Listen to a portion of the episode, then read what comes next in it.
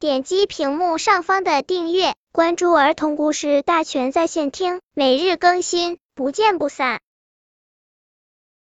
本片故事的名字是《天锅》。动物新村装了卫星电视接收器，动物们看到了精彩的电视节目，可高兴了。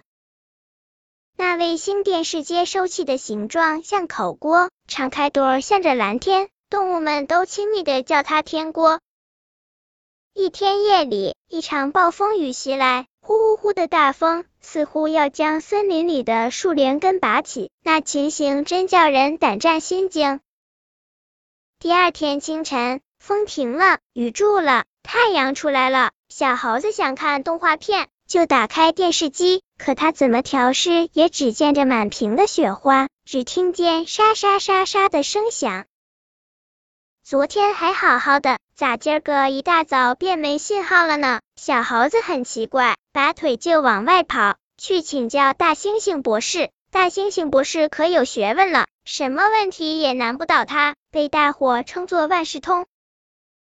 大猩猩博士听了小猴子的陈述，想了想，说：“应该是昨晚的那阵大风扭伤了天锅的脖子，弄得天锅没法工作了。咱们先去看看他吧。”他们俩来到装天锅的地方一看，果然天锅没能抵抗住大风的侵袭，脖子被吹歪了，大大的脑袋耷拉了下来，身子也向一边严重倾斜。大猩猩博士小心的将压在天锅底座上的木板、石块搬掉，将天锅调至原来的位置。他叫小猴子回去看看有没有电视信号。小猴子一阵风似的跑回去，又一阵风似的跑回来，乐滋滋的说：“博士，有信号了，您真行。”大猩猩博士一边将石块搬回原处，一边说：“天锅被吹歪了，角度不对。”自然发挥不了作用。